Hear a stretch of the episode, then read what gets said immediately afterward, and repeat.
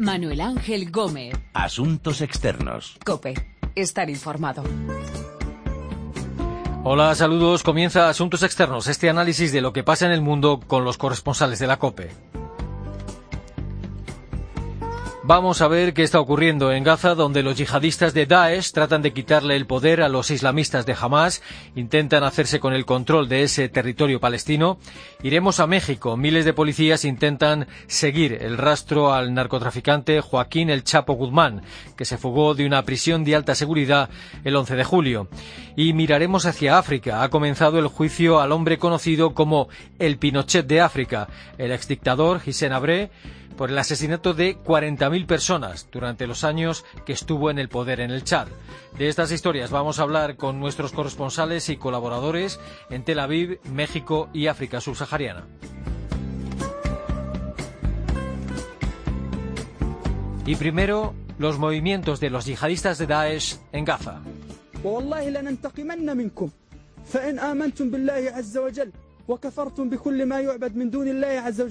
فأنتم أحباءنا وإخواننا وإن بقيتم على هذا الكفر والذل والعار وتتحاكمون Los yihadistas de Daesh que controlan partes de Siria e Irak quieren ahora hacerse con el control de Gaza, ese territorio palestino.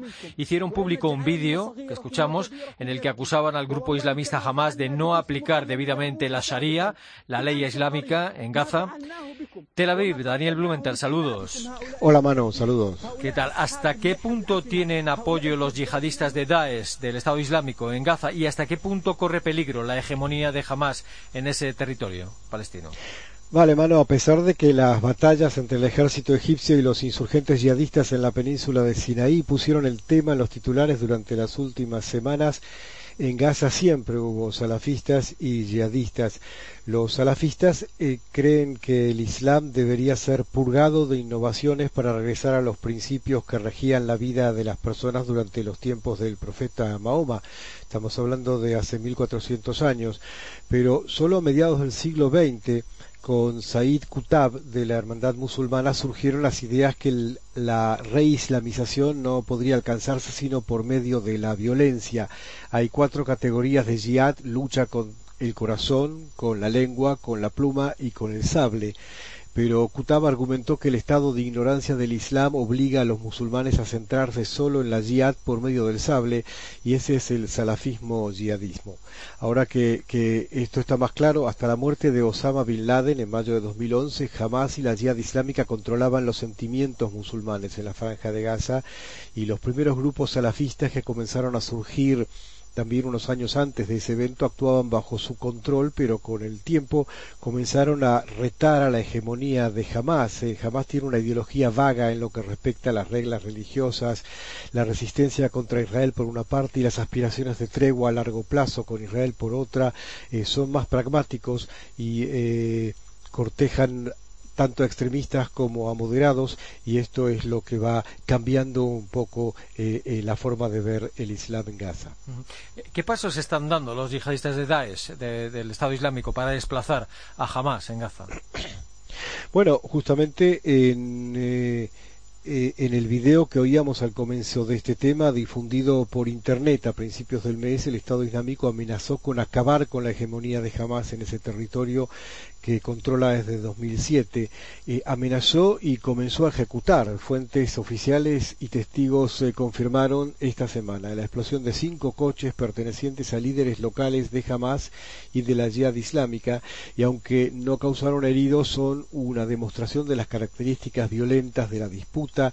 Eh, el portavoz del Ministerio del Interior en Gaza, Yad del Bazen, prometió que los culpables cuya intención es desestabilizar a Gaza serán castigados pero ya hace tiempo que jamás trata de reprimir a los salafistas en Gaza y realizaron durante los últimos días una ola de detenciones en torno a las mezquitas salafistas, algunas de las cuales estas mezquitas fueron demolidas o clausuradas en el pasado.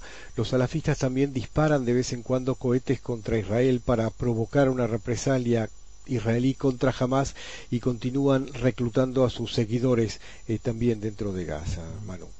Y, con esta lucha de poder en marcha en Gaza, ¿hay preocupación en Israel por el crecimiento del autodenominado Estado Islámico en Gaza? ¿Y a qué se debe este crecimiento?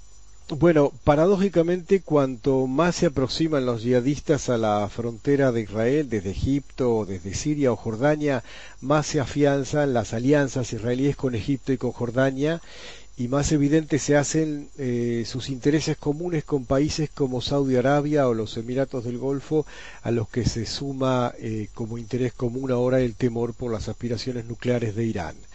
Pero Israel, eh, para Israel es preferible el control de Hamas en Gaza que el de agrupaciones más extremistas y más intransigentes. Israel logra mantener una tregua no pactada y casi no interrumpida durante los últimos once meses con Hamas y confía, en mano entre comillas, en la capacidad de Hamas de reprimir las protestas y mantenerse en el poder. Israel permite la entrada diaria a Gaza de aproximadamente 800 camiones con mercaderías de toda índole que pasa a las manos de las instituciones controladas por Hamas para su distribución o su venta, pero el mayor peligro es que Hamas no logre otorgar esperanza de mejoras a 1.600.000 palestinos que habitan en Gaza y que con el aumento de la desesperación crezca también el apoyo a quienes propongan otros horizontes, como Daesh, por ejemplo. Y algunas informaciones indican que jamás estaría negociando en secreto con el gobierno israelí una tregua de larga duración en Gaza. Sí, como te decía, a excepción de pocas infracciones, el disparo de cohetes contra Israel y las represalias israelíes, se mantiene la tranquilidad entre Israel y Gaza desde agosto del año pasado al alcanzarse el entendimiento en el Cairo con la intermediación de Egipto, luego de varios intentos de hacer ceses de fuego, como recordarás, eh, quedó abierto el capítulo de las condiciones de la tregua que por lo menos públicamente aún se desconoce si han sido tratadas a pesar de que pueden estar respondiendo a esas versiones que tú mencionabas. Hubo rumores, aunque los mismos enojan justamente a la conducción palestina en Ramallah, encabezada por Al-Fatah y por Mahmoud Abbas, que desde su violenta expulsión de Gaza en junio de 2007 busca cómo regresar al control de esa porción de Palestina y sospecha que jamás busca formar un mini estado autónomo, dejando a Mahmoud Abbas fuera del del juego.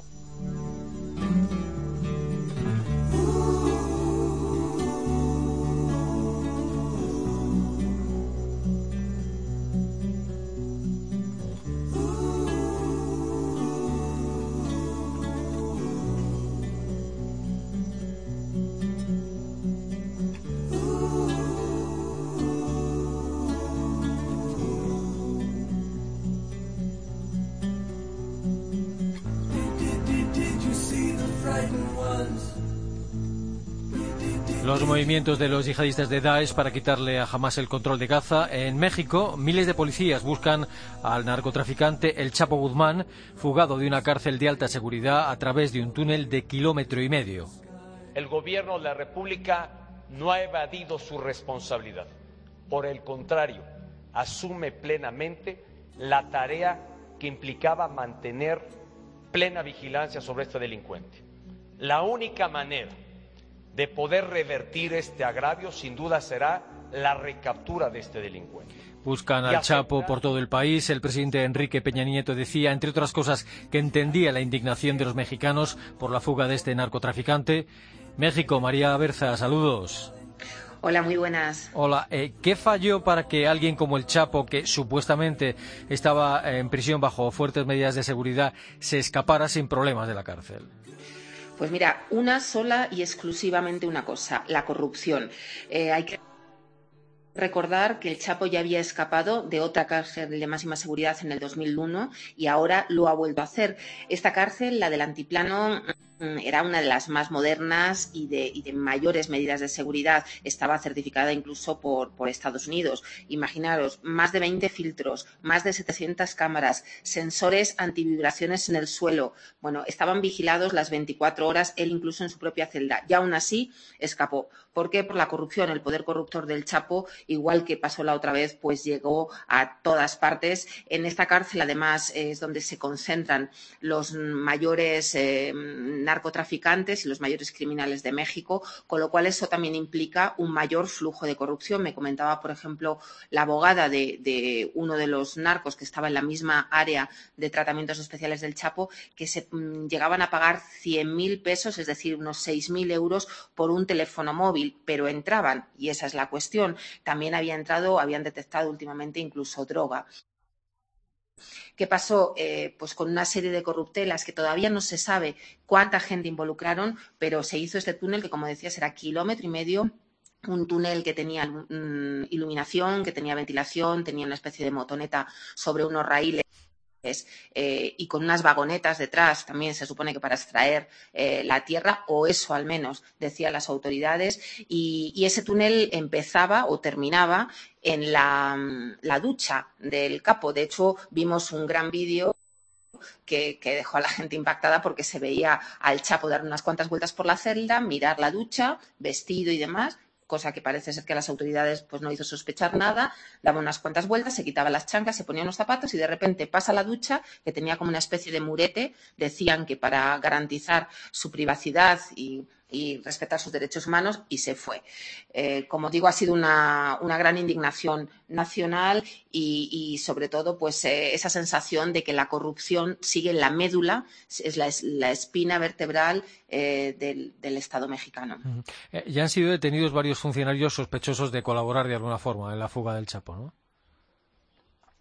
Pues sí, se estuvo interrogando a más de una treintena de gente, sobre todo gentes del penal, también incluso a reclusos de este área que, como digo, era de donde estaban los, capos más buscados, pero realmente detenidos de momento solamente hay siete personas y hay cuatro cesados que son los responsables el, director de la cárcel y los responsables del sistema penitenciario y de las cárceles, cárceles federales.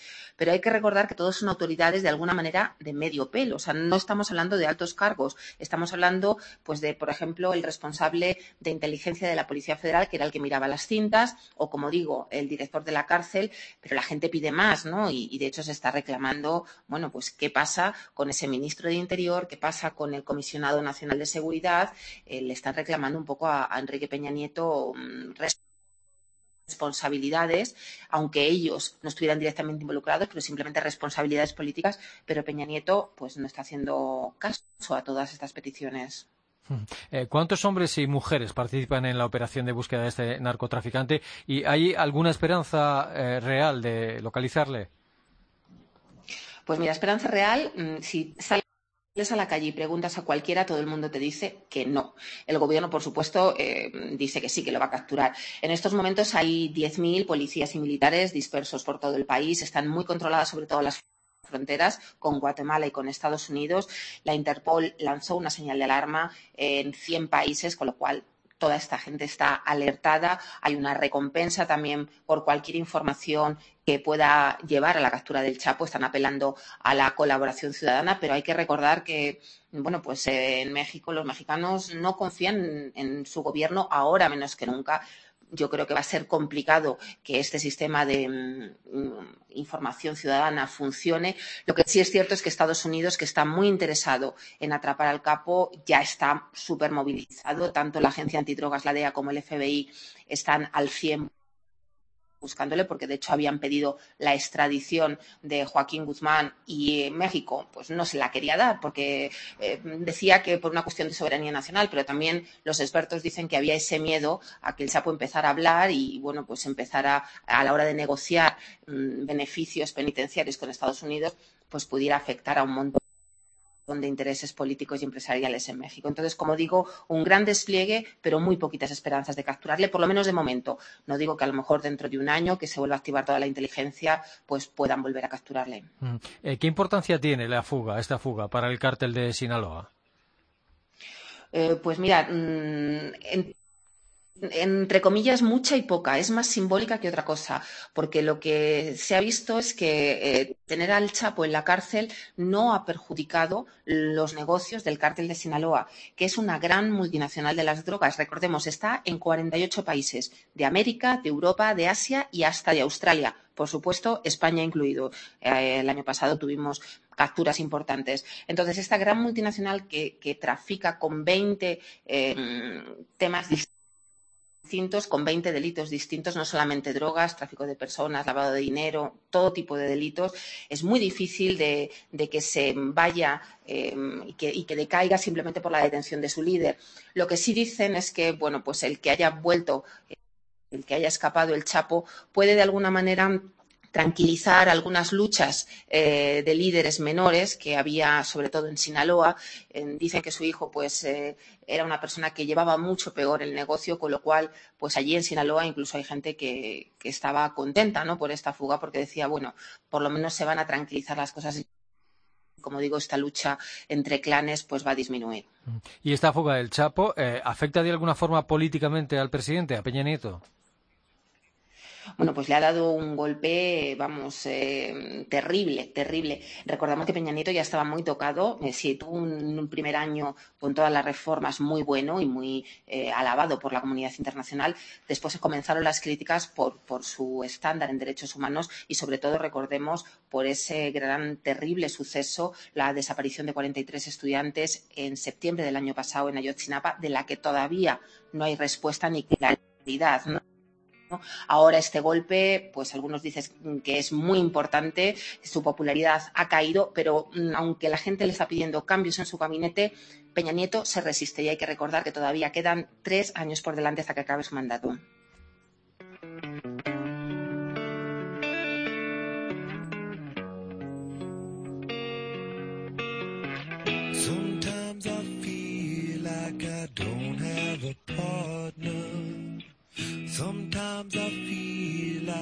My only friend is the city I live in, the city of angels. Lonely as I am, together we cry.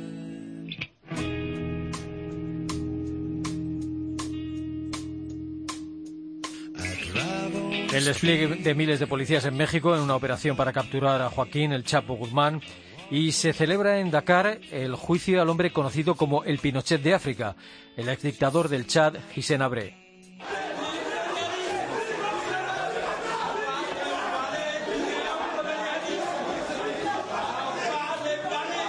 El juicio arrancaba con incidentes. El exdictador chadiano era expulsado de la sala mientras gritaba abajo el imperialismo y decía que el juicio era una farsa organizada por los que están vendidos a Estados Unidos. Nada más empezar el juicio ha sido aplazado. Eduardo Molano, corresponsal en África subsahariana. Saludos. Hola, saludos. Eh, antes que nada, eh, ¿quién es Hissène Abré y de qué se le acusa en este juicio? Bueno, Isea Abré gobernó con mano de hierro Chad durante el periodo entre 1982 y 1990. En estos años los temidos servicios secretos se convirtieron en una cruenta herramienta utilizada por Abré contra los opositores políticos o miembros de etnias minoritarias. Un infame periodo donde la tortura y la muerte eran ley de vida y que estima su número de asesinatos en más de 40.000 personas. ¿Quién va a, testificar en contra del exdictador chadiano? ¿Quién se ha encargado de, investigar? Bueno, que la dictadura de Abré rinda cuentas en el banquillo de los acusados ha sido posible, sobre todo gracias a la cruzada abierta durante más de dos décadas por las víctimas de su régimen. Después de un largo peregrinar por el desierto, la causa culminaría en 2012 con la creación en Dakar de una corte especial para juzgar el caso. Anteriormente, en 2006, la, eh, la, Unión Africana había pedido a la justicia de Senegal la apertura de una causa contra Abré en nombre de toda África. Por ello, la investigación corre en el seno de la ley senegalesa. Como decimos, pese a lo sencillo que parece ahora la causa, hay que recordar que esta se produce después de más de dos décadas de denuncias por parte de las víctimas y muchas de ellas incluso no podrán ver el desenlace final de este juicio. ¿Y, qué ha dicho hasta ahora el, el, el? Bueno, desde el inicio del juicio, Abré no ha reconocido la autoridad del tribunal y ha lanzado numerosos gritos contra lo que él llama el imperialismo y calificando el proceso de farsa montada por los políticos corruptos senegaleses. Es más, la falta de comparecencia de los abogados de Abré durante el juicio obligaba al tribunal a designar tres letrados de oficio.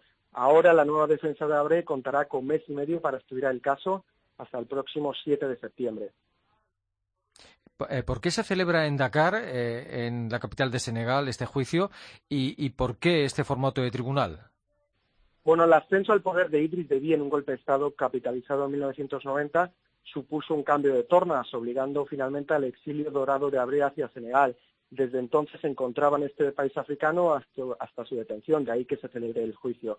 Lo curioso es que precisamente la causa contra Bre, que le convierte en el primer mandatario juzgado en un país de la región que no es el suyo, arranca mientras otra corte global, en este caso el Tribunal Penal Internacional, se encuentra herido de muerte tras las polémicas surgidas por sus actuaciones. Por ejemplo, en mayo de 2013, la propia Unión Africana ya había acusado al tribunal de cazar a los ciudadanos de África debido a su raza. Vamos, que el interés en la justicia global depende de a quién se juzgue.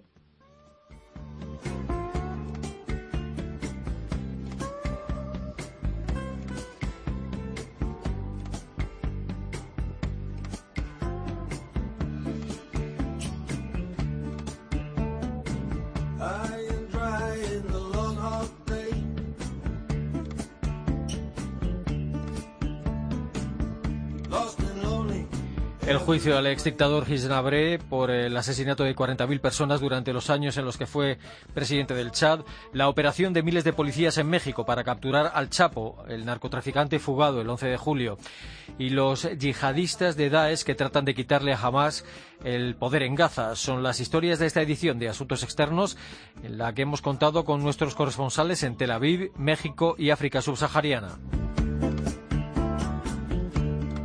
Recordamos que nuestra dirección de email es asuntosexternos.cope.es y que también estamos en Twitter, Asuntos Externos, todo junto.